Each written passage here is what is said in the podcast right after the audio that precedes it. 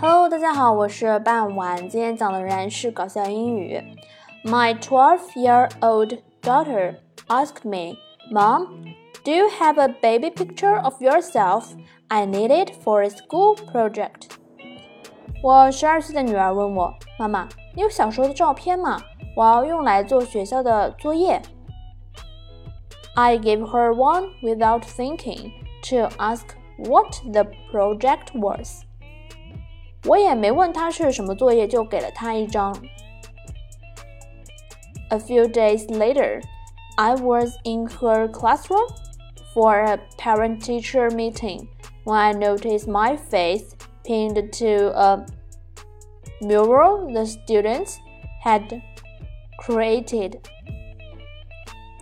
过了几天，我到他教室去参加家长会，发现我的脸被钉在了。 学生们弄的一张壁画上。The total of their project was the oldest thing in my house。而他们作业的名字叫做是我家里最老的东西。啊，原来在我们小女孩的心目中，妈妈属于是最老的东西，还要了一张妈妈小时候的照片。在结尾呢，我们再把这篇文章念一下。My 12 year old daughter asked me, Mom, do you have a baby picture of yourself?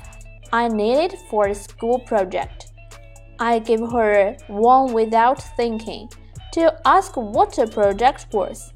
A few days later, I was in her classroom for parent teacher meeting when I noticed my face pinned to a mural the students had created.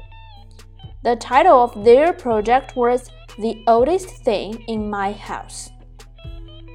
今天内容就到这里结束了，感谢大家的收听，我们下期再见。Thank you for listening. Bye bye.